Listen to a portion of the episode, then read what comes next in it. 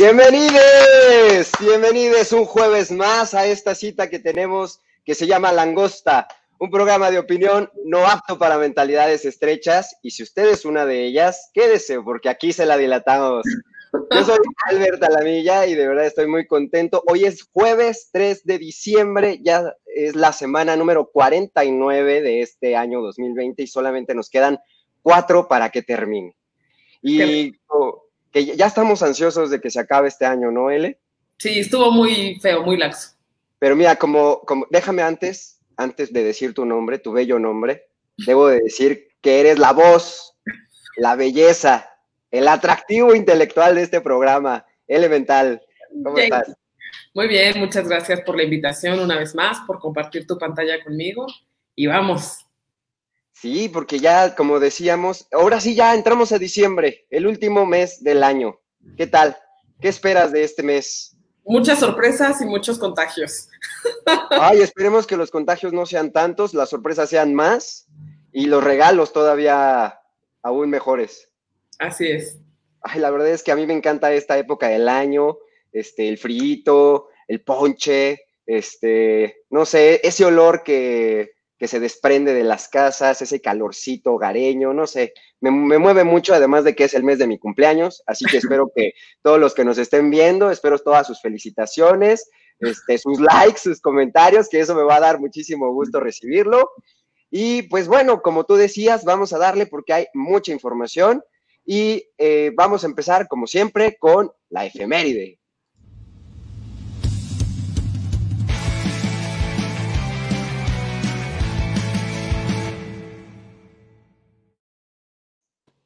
Pues esta semana hubo cumpleaños, hubo cumpleaños de la princesa del pop, Britney Spears, cumplió ya, ¿cuántos años crees, Eli? Ups, no sé. 39 años, 39 años cumplió la princesa del pop, ya comentábamos hace un par de semanas que pues sigue, sigue estando pues bajo la tutela de su padre, todavía no se le, se le declara responsable de su vida ni de su patrimonio, pero pues mira, así con todo y encierro, este, pues ya cumplió sus 39 añotes, la princesa del pop. Y sigue siendo una celebridad. Y lo seguirá siendo, yo creo que hasta el final de sus días, ¿eh? Va a ser algo que, que ahí seguirá, porque ciertamente es una personalidad muy relevante, más allá de, de, su música, también ya sabemos que su vida personal ha causado mucha polémica. Todo un icono, aparte de, una generación, ¿no? Desde luego. Cumpliendo este, y haciendo objeto de su deseo sexual la, la princesa del pop en colitas y minifalda tableada.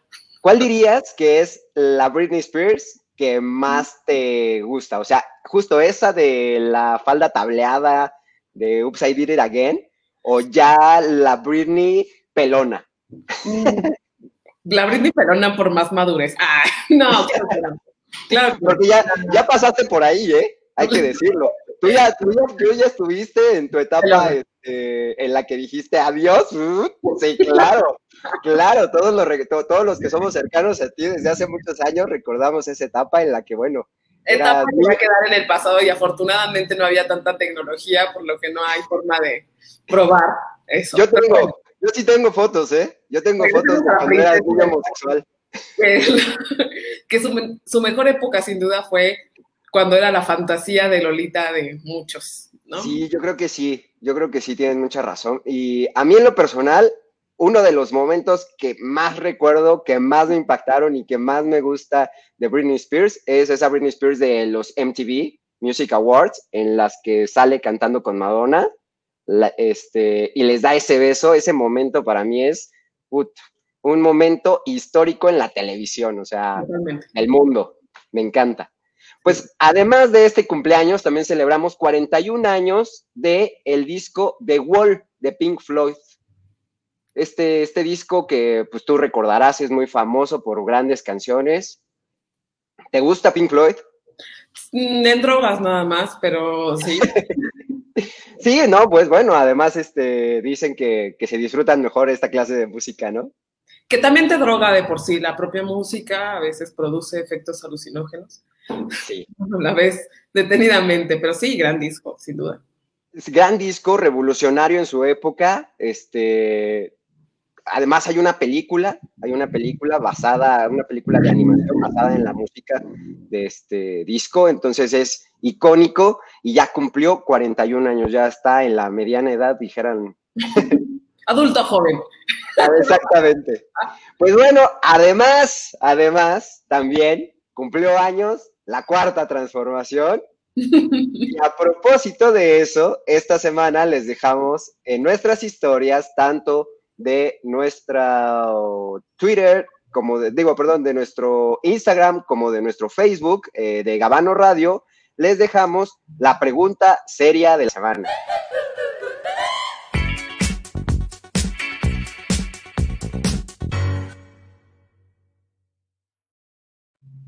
Y pues la pregunta seria de la semana del de, día de hoy fue, ¿cuántos años cumplió la 4T? Y las opciones son dos años o más de dos años. Entonces, por favor, a todos los que nos están viendo y a todos los que todavía tengan oportunidad, vayan a las historias de Gabano, vayan también a, nuestro Instagram que les vamos a recordar que es langosta-off. Vayan ahí a, a votar, todavía tenemos un ratito para después dar los resultados más adelante. Este, que yo creo que ya tenemos un, este, una idea tú y yo, L, ¿no? ¿Cuál puede ser? Pues es que este año ya dijimos que, que no vale por uno, ¿eh? Entonces, vamos a ver. Y pues ahora sí, en los temas de la semana vamos a abrir con algo suavecito, que es para abrir boca.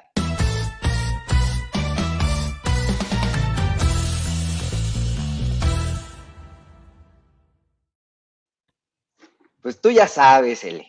La política siempre dando de qué hablar. Y uno de los personajes políticos más polémicos, más controvertidos, incluso se ha dado a conocer por sus olores, es Fernández Noroña. Ay, Fernández Noroña. Pues ¿Esta vez qué? ¿Esta vez qué? Resulta, L, que esta vez el, el diputado estaba o acudió a una sesión ordinaria del INE en la que se iba a discutir, se iba a hablar acerca de la violencia de género, a propósito también de algunos comentarios que se le habían imputado al, al, diputado de, del Partido del Trabajo, Gerardo Fernández Doroña, y pues bueno, ya algunos estuvieron por videoconferencia, otros presencialmente. Gerardo fue uno de los que fue directamente a la sede del INE a, platicar allá y pues este, en cuanto empezó su, su exposición, pues se interrumpió porque este, Lorenzo Córdoba, que, quien es el presidente del INE, eh, le pidió que por favor pues se pusiera el cubrebocas, porque pues así lo marcan los lineamientos del INE. Este, aun cuando esté haciendo uso de la voz, tendrá que utilizar el cubrebocas. Y bueno, ahí en ese momento, inmediatamente Gerardo Fernández Noroña respondió que no, que este, se le estaba intentando amordazar, que en la Cámara de Diputados no se utiliza, que, bueno, cuando, no se utiliza cuando se está en uso de la voz y que además él tenía que tomar agua, ¿no? Que él tomaba mucha agua y que pues no podía tomar agua con el cubrebocas. Entonces ahí este Lorenzo Córdoba empezó a decirle, claro, claro que usted puede tomar agua cuando usted lo desee, y en ese momento se podrá, se podrá retirar el cubrebocas, tomar agua y, este, y luego continuar con su exposición y en ningún momento se le está prohibiendo hablar, nada más que por favor lo haga con el cubrebocas puesto.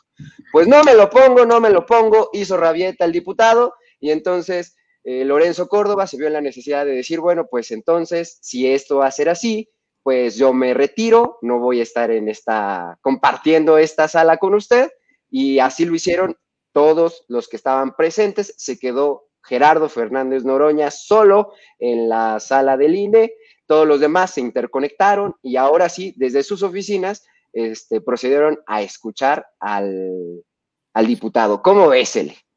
Muy bien, la verdad, muy bien. O sea, muy bien por Gerardo Fernández Doroña. Muy bien porque todos lo dejaron. Ojalá todos pudiéramos retirarnos de un espacio público cuando alguien no tiene bien puesto el cubrebocas o cuando no se lo quiere poner.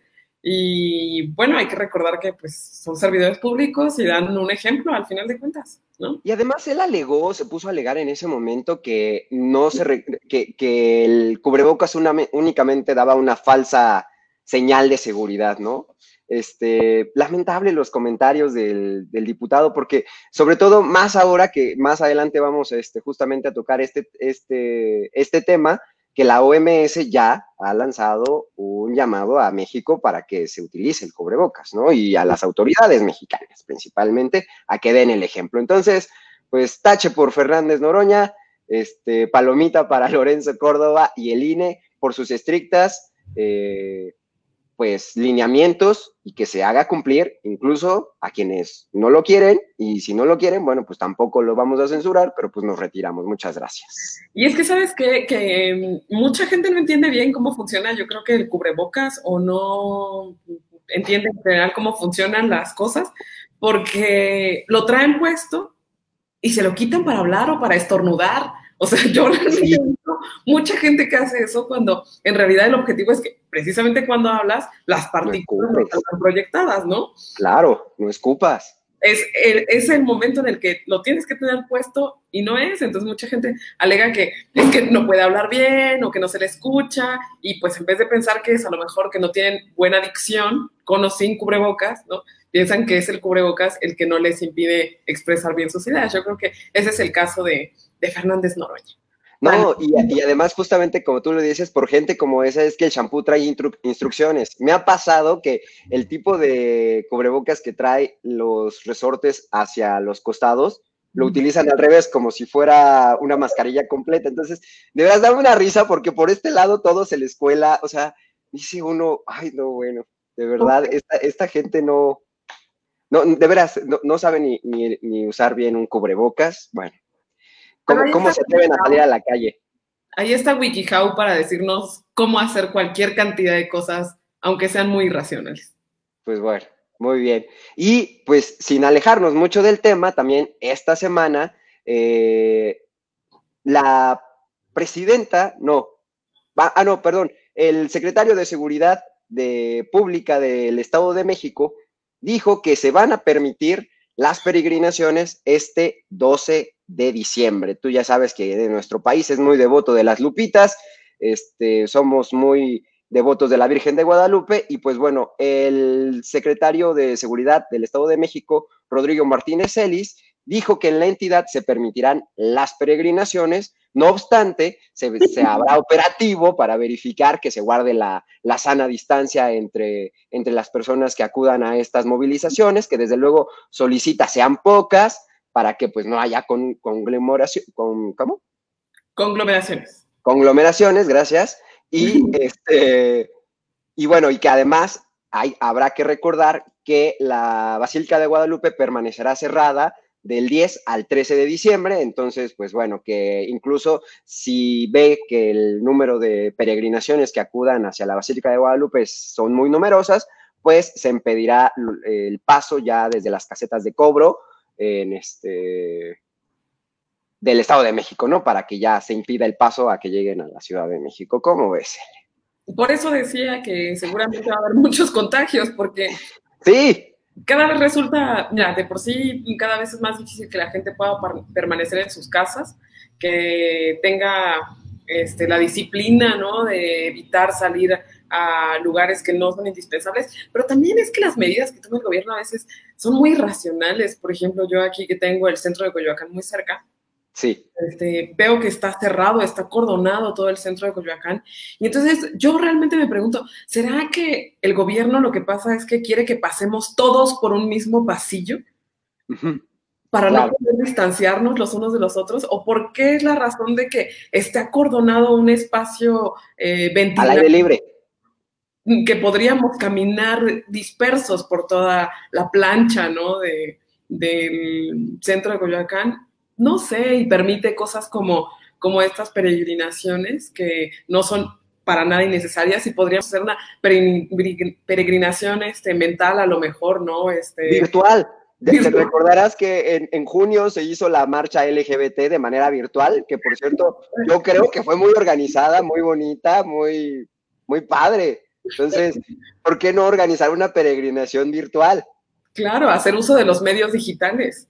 Claro. Allá claro, igual. cadenas, este. Oye, igual si vamos a extrañar un poco a Itatí Cantoral cantando La Guadalupana, ¿no? Igual vamos a extrañar un poco, pero y sobre todo la Virgen. Es por población vulnerable.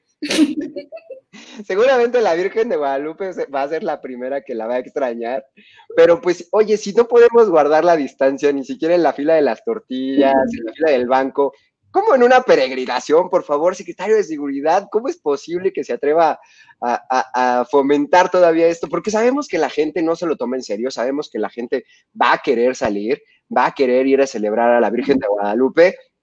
Hombre, no podemos tanto confiarnos de que van a guardar su distancia y que van a seguir las este, medidas de seguridad. Pero, pues te digo, te digo, sin salirnos del tema, porque el COVID, el COVID es un tema que, mira, da para mucho y, este, y que además es bastante, bastante bonito porque resulta que en, un municipio del estado de Veracruz denominado Jico, se llama Jico, la alcaldesa de este pueblo mágico se llama Gloria, se llama Gloria Galván, pues abrió, inauguró una villa navideña. Tú sabes, estos pueblitos iluminados, qué padre, no sé qué.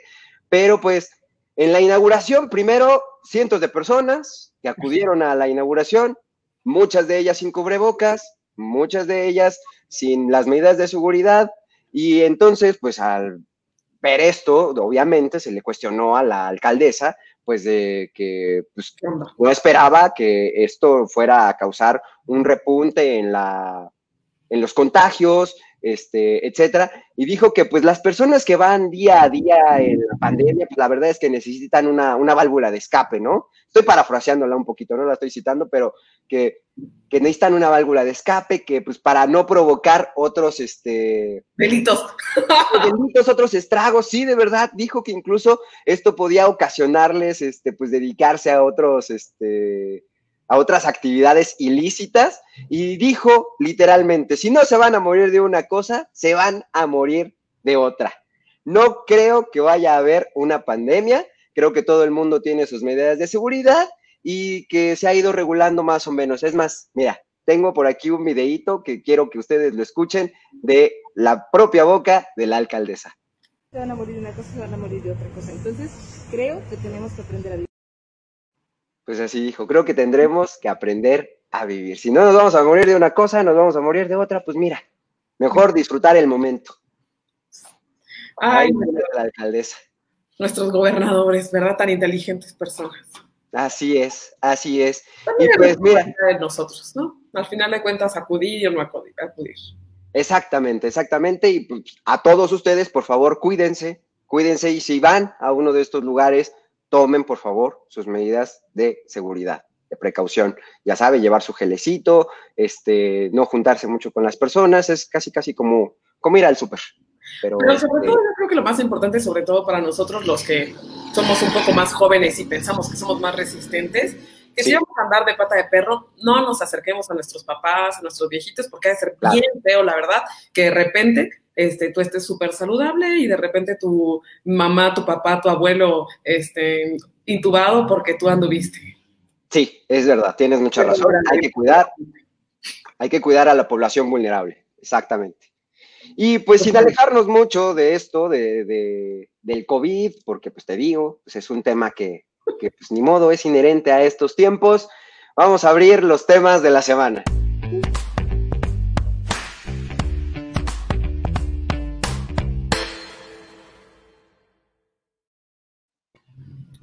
Pues muy bien. Y es que, bueno, pues bien, ya te decía y te adelantaba hace un ratito que la OMS pues ya hizo ahí un llamamiento a que, a que tomemos en serio la pandemia.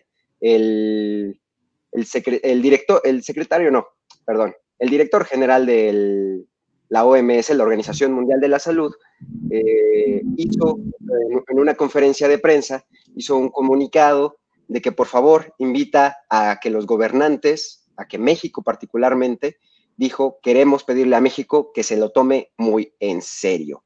Eh, hasta ayer, bueno, esto fue hace unos días, el 29 de noviembre, dijo hasta ayer, eh, según el último reporte de la Secretaría de Salud de México, registraba un total de 1.160.000 107.071 casos positivos de COVID y 105.655 defunciones causadas por este virus. Cuando ambos indicadores aumentan, es un problema muy serio y nos gustaría pedirle a México que sea muy serio. No comentamos comportamientos individuales sobre el uso de mascarillas, pero hemos dicho en general que usar mascarilla es importante, la higiene de manos es importante, mantener la distancia es importante y esperamos, dijo, que los líderes sean ejemplares. Queremos que los líderes sean un modelo a seguir. Y pues bueno, las noticias para abrir boca no precisamente han revelado que pues justamente sean las autoridades quienes estén tomando en serio esta situación del el COVID-19, ¿no? Y es un problema serio porque justo estaba viendo hoy una noticia relacionada con esta circunstancia que refería que eh, el gobierno ha hecho de alguna forma eh, hincapié en que ya se tienen compradas algunas vacunas, que ya se tienen algunos convenios para adquirirlas para 2021. Este, y pues de alguna forma eh, las personas y la población en general están pensando que para el próximo año ya va a haber vacuna, que este, ya hay que relajar las medidas. Y es un problema porque eh, aproximadamente, si no mal recuerdo, son 125 mil millones de vacunas, una cosa así, lo que se va a tener el primer trimestre del año, pero eh, datos estadísticos refieren que son 700 mm, mil millones de personas las que son este, pertenecen al sector salud en todo el país. Entonces, ni siquiera alcanza, que son las, las primeras personas que tendrían que recibir por su actividad laboral y fundamental este, este refuerzo. Y ni siquiera, o sea, las vacunas que se tienen contratadas ni siquiera alcanzarían para cubrir a este sector que es el sector salud. Entonces, este, aproximadamente las vacunas no, o sea, las vacunas no van a venir en un solo lote, sino que van a ir llegando poco a poco y pues también ya sabemos que quienes tengan un acceso a lo mejor a un poder adquisitivo mucho más alto van a poder conseguir una vacuna a principios del año, pero el ancho de la población no va a poder hacerlo. ¿No? Entonces referían que incluso, por ejemplo, las, las, vacunas que se tienen contratadas hasta mediados del 2021 no podrían ni siquiera cubrir las dos alcaldías más grandes de la Ciudad de México, que es Iztapalapa y Gustavo Madero. Pues sí, y fíjate que también, bueno, a esto también tendríamos, yo creo que al personal, sobre todo al personal de, los servicios de salud, igual habría, no sé, no sé si esta estadística que, nos comentas está considerado el personal que ya estuvo contagiado o que ya tuvo la enfermedad. Porque igual no sé si habría oportunidad o sería pertinente excluirlo. No tanto porque, no tanto porque, porque a ellos este, pues no se les deba de, de, vacunar, sino porque quizás ya no es tan prioritario, dado que sea, se tiene conocimiento de que el virus es poco probable el recontagio. Sí existen ya casos de recontagio, incluso sobre todo de gente que ha estado viajando en, en el mundo, que se contagió de alguna cepa distinta a la que contrajo en su país. Entonces, este, sí, sí existe esa posibilidad, pero igual aquellos que ya estuvieron contagiados de COVID quizás no, están, no son tan prioritarios para el, este, la vacuna, ¿no? Es que, ¿sabes que Recuerden que lo que pasa es que con este virus todo es nuevo para todos nosotros. Claro, sí. Y también... Para la ciencia en general. No sé si recuerdas que al principio decían que no se sabía si el cuerpo generaba como anticuerpos, pero también aquellos que generaban anticuerpos no eran mayores a seis meses, por ejemplo, algunos. Ah, sí. Decían que podía ser esta cuestión como pasa con la gripa, que te da gripa y después te vuelve a dar al medio año porque ya no es una persona que tenga esos, esos refuerzos. No sé si a lo mejor también, pues ya cuando dentro de mm, tres meses, cuatro meses que llegue la vacuna, si te dio en junio, pues ya no importa porque te puede volver a dar en marzo, ¿no? O sea, y además, que, eh, pero que también pasa con la gripa, te da una, una, cepa distinta, no necesariamente es el mismo catarro que te dio, ¿no? Sí, sí, sí, claro. Es un problema todo esto y lo importante, pues como tú dices, seguir con nuestro gel antibacteriano, con nuestro cubrebocas, lavándonos las manos a cada rato. Pues ni modo, ya es tener las manos destrozadas, ya es parte de nuestro día. Sí, sí, sí, sí, las manos resecas. Pues vamos a pasar a un tema que este sí es un poquito más escabroso, más delicado y que tiene que ver con la seguridad del país. Resulta que el jueves pasado, esta persona que estamos viendo en pantalla, de nombre Baptiste Lorman, de 45 años, fue hallado junto a otra persona atada de manos y arrojado en un camino de terracería al sur de la capital. Elena, este, tú tienes más información de esto. Sí, la verdad es que es un caso pues que llama la atención porque aquí en la Ciudad de México se organizaron varias marchas. Bueno, una marcha sobre todo mm, convocada por restauranteros, que era la actividad principal o más conocida de este eh, individuo. De este empresario. Eh, ajá, empresario mexicano. Y eh, fue una marcha en Polanco, ¿no? Entonces, em, él tenía, la, como, como, decías, tenía nacionalidad francesa y mexicana y fueron muy extrañas las condiciones en las que se, se encontró este, primero se rumoraba que era por una cuestión de... Eh, extorsión. De extorsión, de pago de, secuestro. de secuestro, tardaron dos, tres días en hallarlo. Y finalmente, este, la línea de investigación que está siguiendo ahorita el, el gobierno es este, que ellos vendían eh, alcohol del, lo que de alta gama. De alta gama, que botellas carísimas, y que, sí, que una botella podía llegar a costar 25 mil pesos, ¿no? Ajá, sí, y tenían carísimas que llevaban, a, me parece que un lote de aproximadamente este, medio billón de pesos para venderlo. Sí, es correcto. Este, fue por eso que probablemente fueron asesinados. Ahora, este punto, este, más bien este caso me despertó, la verdad es que mucho interés, sobre todo porque eh, hay que recordar que pues nuestro país es un país de mucha violencia, de desaparición, de este, asesinatos de hombres, mujeres, niños, este, de cualquier clase social y de cualquier estrato, ¿no? Entonces, este, en este caso, eh, fueron muy rápida, rápidas las investigaciones y también muy rápidas eh, las personas que se encontraron como culpables, ¿no? Dieron a conocer hace bueno, como probables responsables todavía. Dieron a conocer hace dos o tres días el nombre de una de las personas a las que le, imputan los medios la responsabilidad, que ya de entrada eso es un, error, porque pues, es una violación al, a la presunción de inocencia, ¿no? Correcto, al principio de presunción de inocencia. Y, de esta persona, eh, que no voy a decir su nombre por respeto a él, este, se, dice que eh, estaba involucrado en cárteles de droga, en compra de armas de fuego, de drogas, de distribución, venta, etcétera, de este, alcohol, de secuestro, que tiene no sé cuántas carpetas de investigación y que pues ellos consideran que sí es una persona que puede estar eh, estrechamente ligada con este, con este delito.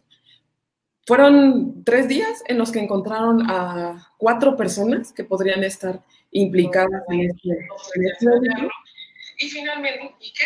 Pues... Perdón, es que aquí se me metió el en vivo. no te preocupes. Y este, también abrieron las, las cámaras para seguir toda la ruta que llevó el difunto Patrice Lormand, este, desde que salió de Polanco hasta el lugar en el que estuvo en Tlalpan. Ahora, yo me pregunto, ¿cuántas personas que son desaparecidas en nuestro país tienen la misma atención tanto por los medios como por las instituciones de gobierno? Entonces, sí es, es esa parte de llamar la atención porque son muy fuertes las declaraciones que em, publicaron en, los, en algunos medios, medios nacionales como el Universal o este, medios impresos también, El País, este, que es un periódico español. Y voy a citar algunos porque me parecieron eh, especialmente fuertes. Dice uno de eh, los amigos de los socios marcharon el lunes por Polanco para reclamar justicia y exigir más seguridad en un país donde el 90% de los homicidios quedan impunes y donde la violencia ha traspasado las fronteras entre los barrios marginales y los pudientes de la capital. Entonces, no hay problema mientras la violencia esté en los barrios marginales, pero ya si pasa a los pudientes, entonces ya nos sentimos agraviados, ¿no? Dice, este... ¿Cuándo habías visto a la gente de Polanco movilizarse por los 43 de Ayotzinapa, por decirte algo? Por las muertas de Juárez, simplemente por la violencia que sufren las mujeres y por, este, ellos fueron los primeros en levantarse cuando eh, se rayaron algunos monumentos, dijeron no es así, etcétera, ¿no? La violencia no es para tanto, dice otro, este, hay mucha violencia en el país y entre las principales víctimas han figurado empresarios. Bueno, habrá que ver cuántos empresarios han sido asesinados, ¿no? En comparación de los ciudadanos normales. Digo, apenas vimos no hace mucho que se hizo viral un, un, video en el que los, los, los que se encontraban eh, a bordo de una combi tuvieron que ir a enfrentar a su propio agresor, ¿no? Exactamente, exactamente. ¿Cuántos no quedan ahí? Exactamente. Entonces, claro que es una pena que ocurran asesinatos, que hay violencia en este país. Ningún asesinato es menor, ningún eh, eh, problema que tenga que ver con la seguridad debe ser disminuido. Pero creo que aquí eh, recupera un poco lo que decíamos hace, me parece, dos programas en la película de Nuevo Orden, que si ya tuviste oportunidad de verla, este, me darás la, la razón, pero que habla de esto, de la diferencia que existe ahorita y que ha existido entre la sensibilidad que se tiene cuando un problema social te ataca de forma particular en tu círculo a cuando eh, ataca un círculo del que tú no eres parte y que por lo tanto no te importa, ¿no? Entonces, fue realmente un, un delito muy comentado en muchos medios de comunicación, en medios escritos, en medios este, televisivos, que se le dio mucha, mucha importancia y, que, y mucha cobertura. Y la verdad es que hay que recordar que en este país hay miles de delitos horribles, ¿no? Y que han tenido que pasar años a lo mejor para que se les pueda dar un, un seguimiento apenas, ¿no? Que las madres de, de, miles de mujeres tienen a veces que este, perseguir para que se les pueda dar atención y que bueno, en este caso se visibiliza porque se trata de un empresario, de un empresario extranjero, de un empresario este, en Polanco. Poderoso. Además que eh, justamente lo que tú mencionas es la diferencia de trato, o sea, no, no, estamos diciendo que no tenga que investigarse los casos de violencia en contra de, cualquier persona, sino la diferencia de trato, ¿no? Que se nota mucho eh, cuando sucede esto. Eh, Sí, y también la sensibilidad que tienen eh, todos estos empresarios y todas estas personas que viven en estos ah, barrios de la sociedad que eh, dicen, sí, en este país quedan impunes el 90% de los delitos, pero cuando se trata de un empresario, entonces ese sí no tiene que quedar impune, ¿no? Entonces, sí, es, pues es un llamado a todos, ¿no? A que sea una sensibilidad, a, claro, a este delito, pero también a todos a todos, porque vale lo mismo la vida de un empresario extranjero que el, de una madre, que el de una joven, que el de un niño, que el de cualquier persona de nuestro país, ¿no? Bien dicen que duele más un dolor de muelas que una muerte en Zambia, ¿no? O sea, una masacre, perdón. Exactamente. Sí. no sé si quieras agregar algo más o terminamos con este tema escabroso. Pues es que sí, este, no, creo que ya como tú mencionabas, ya por ahí este, había habido la detención de algunos este, posibles responsables, eh, incluso el mismo, al día siguiente de que fue hallado el cuerpo de, del empresario francés de nombre eh, Lormand, eh, se, se hizo la detención de una persona y el fin de semana, el domingo, se hicieron la, detención de dos personas que justamente se les detuvo con eh, posiblemente el mismo lote de bebidas de alta gama, que fíjate que yo ni siquiera tenía idea de que una, una botella de algún licor, alcohol, lo que sea, como uno está acostumbrado a tomar puro Tonayan, puro no tiene idea uno, ¿verdad? De que pues existen, existen licores tan caros, ¿no? O sea, de verdad es que es impresionante lo que puede llegar a costar una botella de las que, de, las que vendían estos este, empresarios, porque además hay que decir que no fue encontrado solo, estaba, eh, fue, encontrado también el cuerpo de su socio. Ellos viajaban en distintos automóviles, pero fueron encontrados juntos. Entonces, este, pues sí, lo que tú decías, todavía no, no podríamos encontrar si solamente se, se trató de un robo, si de un cobro de piso, porque pues también hay que decirlo que la delincuencia organizada se ha metido fuertemente en la Ciudad de México. Eso ya lo sabíamos, eso ya, incluso ahí está el secretario de Seguridad Pública de la Ciudad de México, que no hace mucho fue eh, objeto de un ataque organizado, eh, del cual la libró, pero por, yo creo que de verdad por obra del Espíritu Santo, porque de verdad fue grande el operativo que se armó para atacarlo, ¿no? Porque obviamente, pues estamos viendo que igual sí se están tomando algunas medidas, sí se, sí se están haciendo este, aprehensiones importantes en la Ciudad de México y que es importante para, para también este, continuar en la lucha del crimen organizado. Sí, claro. Y bueno, o sea, habrá que ver también que este, en este caso llama la atención que, pues lo que muchos nos preguntábamos, ¿no? Decir, bueno, si eres un empresario y vas a vender, o sea, ¿qué vas y se lo das así a una persona que no conoces, que no investigas, que no sabes de dónde viene, tú personalmente teniendo gente a tu cargo? Claro. Pues, o sea, ¿por qué no me haces un depósito y te lo mando en un camión? O sea, no lo sé, ¿no? También hay, hay muchas preguntas al aire, pero pues la importancia aquí que que yo quería que yo quisiera que nos quedáramos es esta cosa de por qué, por qué cuando se trata de algunas personas eh, de cierto círculo social es más importante, ¿no? Este, por qué es más, más visibilizado y no debería de ser así, ¿no? O sea, por lo menos detectar esta desigualdad que no debería de pasar impune. Pues muy bien, muy bien, pues vamos a temas un poquito menos este, complicados, más relajados, porque ya es jueves, se está acercando el fin de semana y estas han sido las tendencias de esta semana.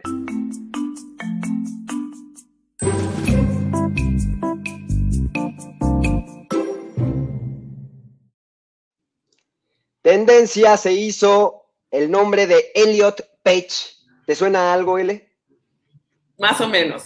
Pues bueno, es que resulta que ustedes, ustedes ubicarán a Ellen Page dicen, ah, pues sí, mira, sí suena, ¿no? Es muy parecido el nombre, ha de ser su hermano, pues no, se trata de esta misma actriz, ganadora del Oscar, eh, se hizo muy famosa, perdón, fue nominada al Oscar por la película de Juno en el 2007, cuando apenas era una jovencita, recientemente este, ha protagonizado una, una serie de Netflix de, que se llama The Umbrella Academy, y pues dio la noticia a través de su Twitter en el que dijo, hola amigos, quiero compartir con ustedes que soy trans, mis pronombres son él, ellos, y mi nombre es Elliot. Me siento afortunado por escribir esto, por estar aquí, por haber llegado a este lugar en mi vida.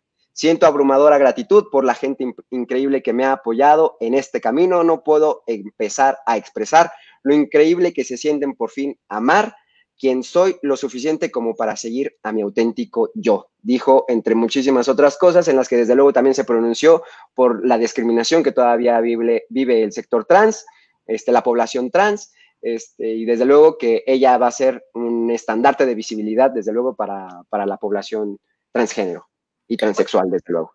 ¿Y va a empezar su transformación hormonal y todo eso? Mira, yo creo que puede ser, quién sabe. Lo que sí es que ella ya se reconoce como hombre, ¿no? Ella ya se acepta como hombre. Hace poco también eh, vi en Netflix una serie de, de, ay, no me acuerdo cómo se llama, algo de San Francisco, en donde ella también sale justamente, y ella en la, en la serie se, se acepta como queer.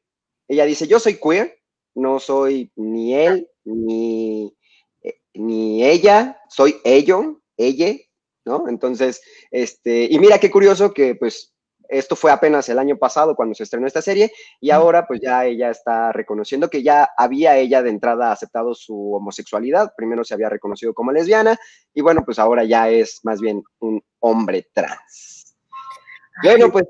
Este es un tema también muy interesante, ¿verdad? Sí, sí, la verdad es que sí podría dar para mucho y yo creo que ya más adelante podríamos preguntarle a nuestra audiencia si quiere que debatamos un tema así, que estemos hablando acerca de las este, orientaciones este, sexuales. De ¿Y qué onda con lo no binario? ¿Mande? ¿Y qué onda con lo no binario? Exactamente, ¿qué onda con...? Es más, deberíamos de hacer un libro que así se llame. ¿Qué pex con lo no binario? De Jordi Rosado y Gaby Vargas.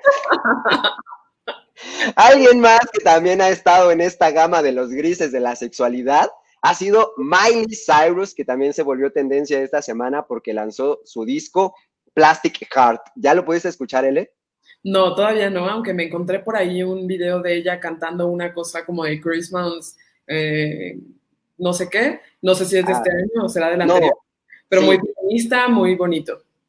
No, y, bueno, Miley Cyrus ya siempre la hemos visto como una, un personaje que de verdad ha, pasado de estar la más pacheca y de estar en el ridículo más grande en los MTV, haciendo el twerking, ahí un, famoso video, este, a, el año pasado haberse casado con Liam Hemsworth, y este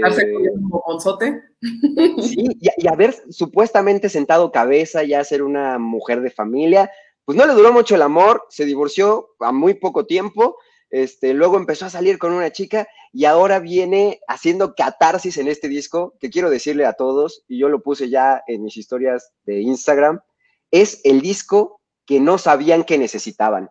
Vayan a escucharlo, de verdad, tiene rolas buenísimas, tiene un featuring ahí eh, con Dua Lipa, tiene una canción que yo recuerdo mucho de la preparatoria que es eh, Zombie de los Cranberries, mm, ahí de finales de los 90, principios de los 2000, este, una gran versión, un gran cover, de verdad se lo recomiendo muchísimo. Vayan a escuchar a Miley Cyrus, que yo tengo que decir, y creo que la historia en algún momento me lo va a reconocer, es una gran artista, es una gran actriz, de verdad, no, de verdad lo digo, es una gran, lo digo sin tantita ironía, ¿eh? Es una gran actriz, es una gran cantante, este, y, incluso cuando fue, porque yo he seguido muy de cerca la, carrera de Miley, de verdad, es, es una artista que yo eh, admiro mucho. Y cuando fue a hacer la conducción en el lugar de Ellen, cuando Ellen este, tuvo un, un problema y una cirugía que, que, le, que tuvo que ir a reposar unos dos meses prácticamente, ella fue a sustituir a Ellen y lo hizo muy bien, o sea, estuvo haciendo la conducción del programa de Ellen, que es un talk show en el que pues, obviamente siendo un talk show se tiene que hablar, hay que entrevistar a personalidades, hay que entrevistar al público, lo hizo fenomenal, de verdad es una es un gran, gran artista, un gran artista, de verdad.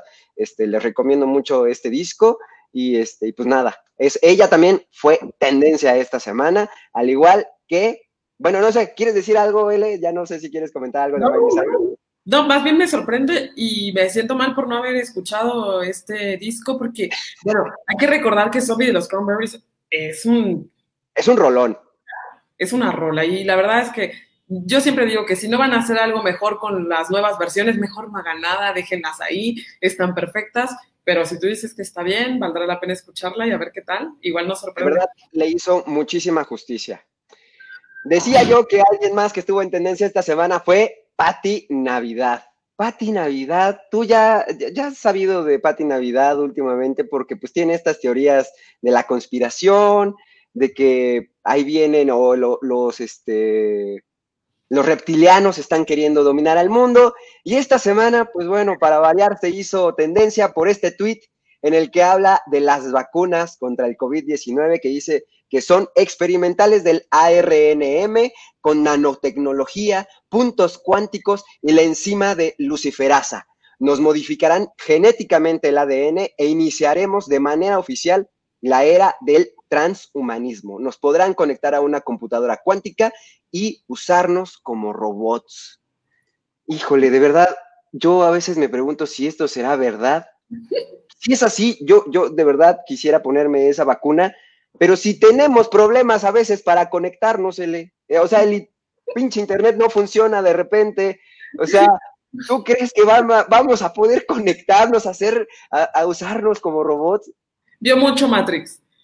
Vio moto, sí, y Robocop, yo creo, y todas las películas de androides, porque hijo, de veras, ya está muy dañada esta cosa que tienen algunas personas como de delirio de persecución me sorprende mucho porque creo realmente que es más fácil que puedan tener control por nosotros a través de las redes sociales a que se tomen la molestia ¿no? de implantarnos algo en nuestro cuerpo si nos vivimos pegados al celular, a las redes sociales, em, revisando nuestros estados, nuestro Instagram no hay manera de que lleven a cabo ninguna otra acción. Este, quien tenga que o quiera tenernos conectados a la red y usarnos como robots, más que influirnos tantito ahí en el, en el Internet. Exactamente, e-, eso es más probable. Y pues algo que además también ha causado sensación en las redes sociales fue Lolita Ayala. Pero esta vez no es porque traiga ahí atorado el gargajo, ni porque Gil, Gil Barrera se le ande atragantando, sino por estas playeras. Lolita Ayala lanzó una línea de playeras, bueno, tiene, creo que son cuatro modelos, están por ahí de los 500 pesos y todo es para su fundación, todo por ayudar. Lolita Ayala siempre se le ha reconocido como una altruista mexicana en favor de las, de las comunidades que más lo necesitan. Y pues esta vez, este, ya siendo y reconociéndose, yo creo que ella misma como un ícono pop, se ha lanzado a vender estas playeras. Yo no sé tú, L, pero a mí sí me están dando ganitas de traer mi playera de Lolita Ayala, ¿eh? Mira, yo no las había visto, pero ahorita que vi esa como negro con rojo, como que sí me dio ganas de traer aquí un icono de los ochentas. Sí, ¿no? Sí, es que de verdad, y además la imagen es de la Lolita de los ochentas. Claro, se ve muy real, muy chic. E, e, e, esa, esa clásica Lolita que al despedir su programa retiraba su flor, su, su rosa, y desde luego le daba las gracias a Perla Moctezuma.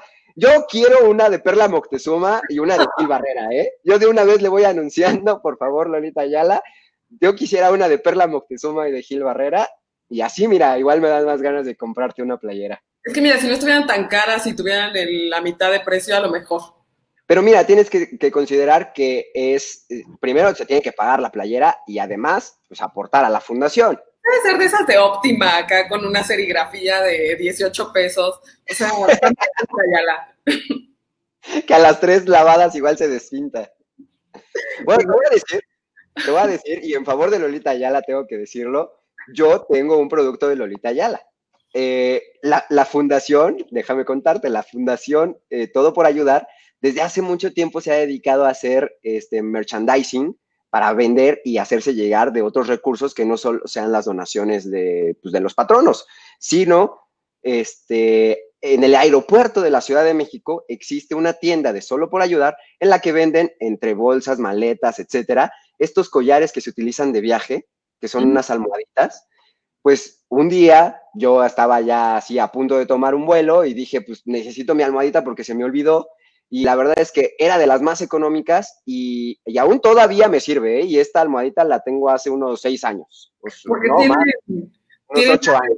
de Lolita Ayala que es eterna. exactamente, exactamente. Entonces, yo, yo, yo abogaría porque las playeras también son de buena calidad. Ok, muy bien. Y bueno, también... Regalo. Exactamente, para mi regalo, que ya les dije que viene mi cumpleaños y también se acerca la Navidad. Y bueno, también alguien que esta semana causó sensación en las redes sociales fue Bad Bunny.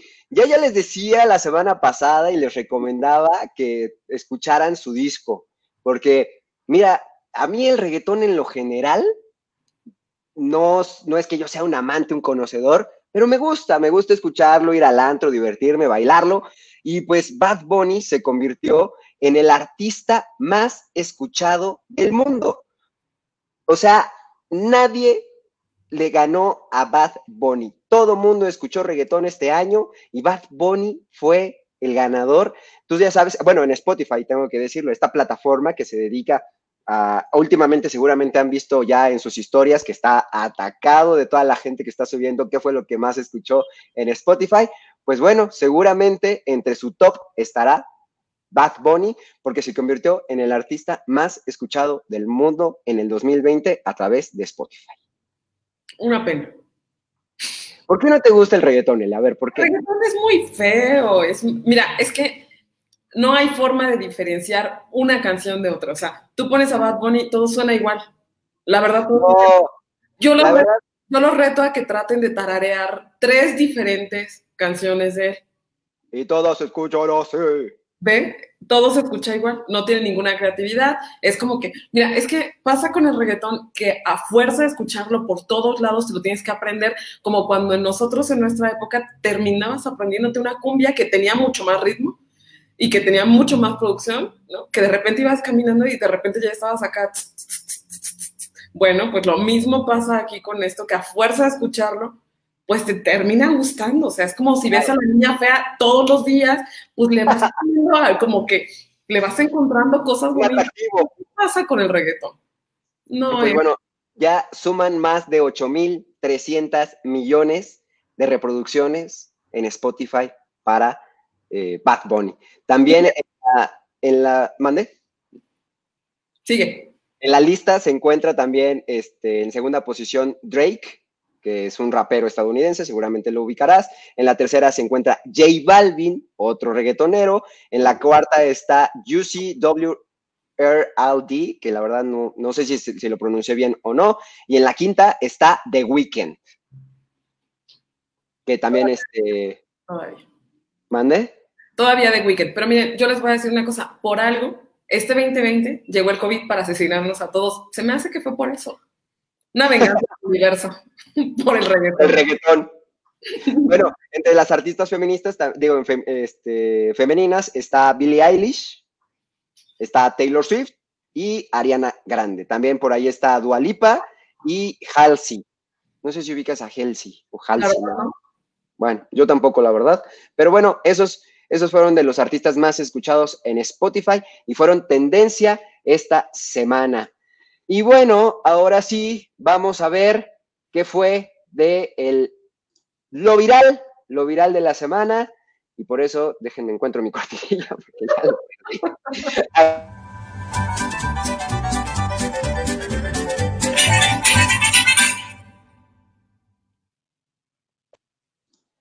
Muy bien, pues bueno, en lo viral de la semana tenemos este videíto pues eh, se trata de un robo que intentó perpetuarse allá en la ciudad de Colombia. Eh, vemos ahí a ese personaje que se, acerca a un camión de, gas, vendedor de gas, de cilindros de gas, se está amagándolo con una pistola y ¡chas! De repente, sopes, y en el tanque, se echa a correr, ya ahí hasta soltó el, producto del robo y bueno, pues para que usted también se fije, hombre, si va a saltar, pues a quién, a quién, a quién lo hace y sobre todo, pues que no tengan un, un tanque de gas a la mano.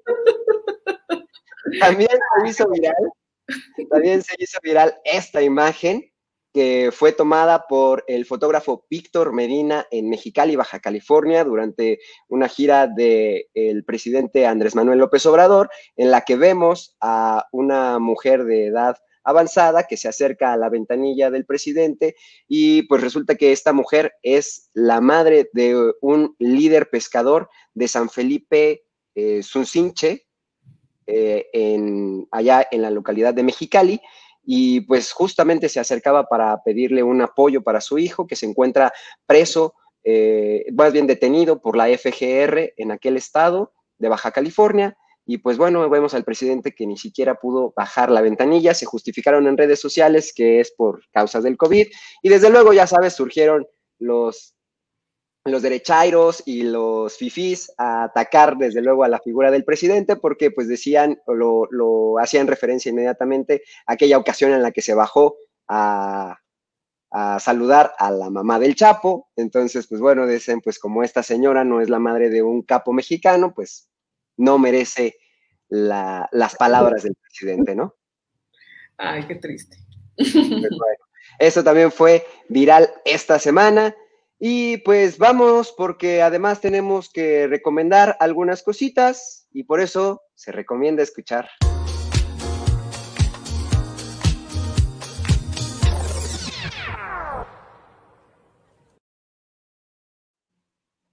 L, ¿Qué quieres recomendar en esta semana a nuestro público para que vea, escuche, lea, no sé?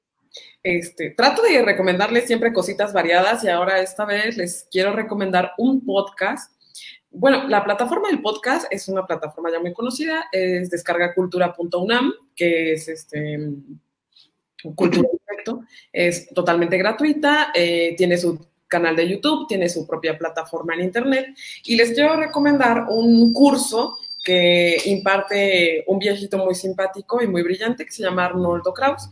Eh, tiene una conferencia que eh, se transmitió eh, ahora por vía Zoom, me parece, derivado de la pandemia, que habla de, de la muerte, ¿no? Cómo se vive la muerte ahorita en tiempos de COVID.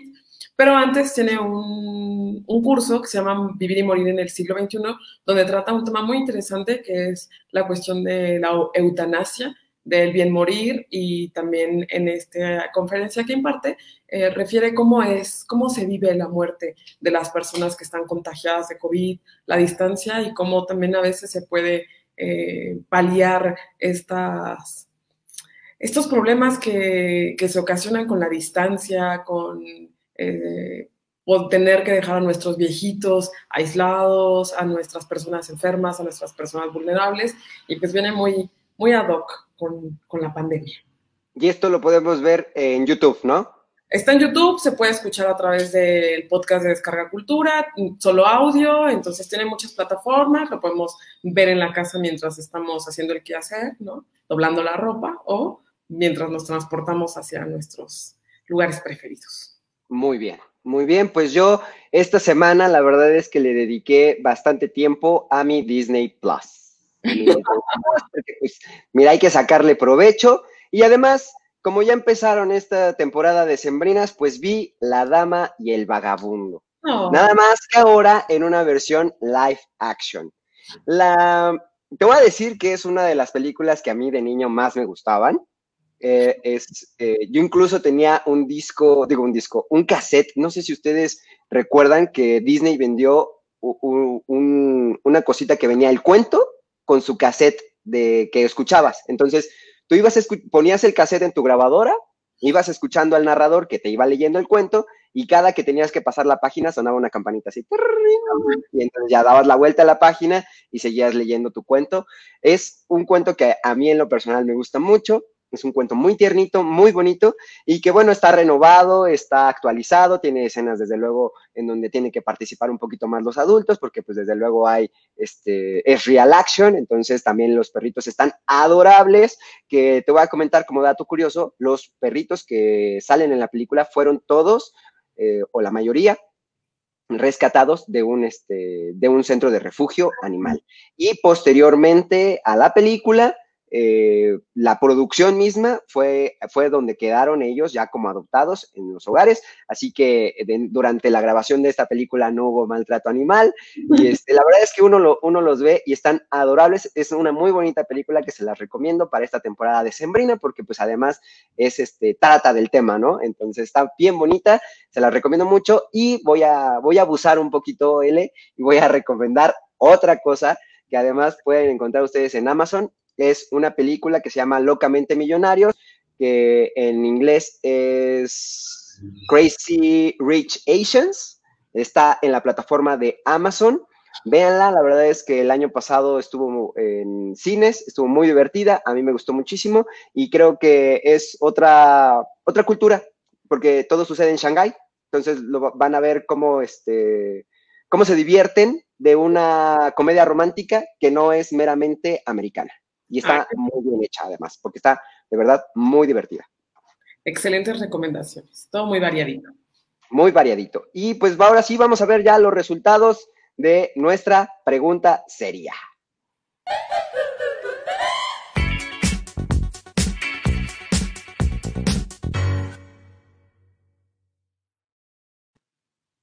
La pregunta seria de esta semana, como les decíamos al principio, fue, ¿Cuántos años cumplió la 4T?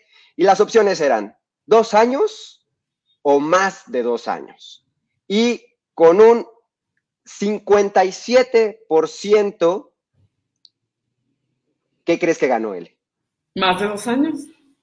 Más de dos años, efectivamente, más de dos años fue la ganadora y apenas con un 42.9% se quedó el dos años. Y es que, pues ya lo decíamos tú y lo platicábamos hace unos días, eh, este año vale como por siete, entonces seguramente estaremos viviendo el sexenio más grande de la historia, más largo. Claro. Pues muy bien, entonces ahora sí hemos llegado al final de nuestro programa, L. Me ha dado, como siempre, un gusto comentar las noticias contigo. Recuérdanos, por favor, dónde te seguimos. El placer es todo mío. Me pueden seguir en Instagram y en Twitter con arroba L-mental. Mm, para lo que se les ofrezca, ahí estoy. Pues muchas gracias. A mí me pueden seguir en Twitter como arroba guion bajo el Keor. Eh, y también les vamos a recordar que por favor nos sigan en nuestro Instagram arroba langosta guion bajo off en las redes sociales de Gabano Radio, ya saben. Eh, ahí estamos nosotros para servirles, para escucharlos, para leerlos. También vamos a, comentar rápidamente que hoy nos estuvieron viendo Pam, estuvo Álvaro Gutiérrez, también estuvo Susana Rogelio. Entonces les mandamos muchos saludos a todos ustedes, a todos ustedes también los que nos vean después. Los quiero leer en los comentarios, por favor, compártanos para que lleguemos a más personas. Y pues nada, muchísimas gracias por vernos. L, ¿algo más? Albert, muchas gracias a ti y nos vemos el próximo jueves. Esto es, pues bueno, esto fue Langosta, un programa de opinión no apto para mentalidades estrechas. Chao.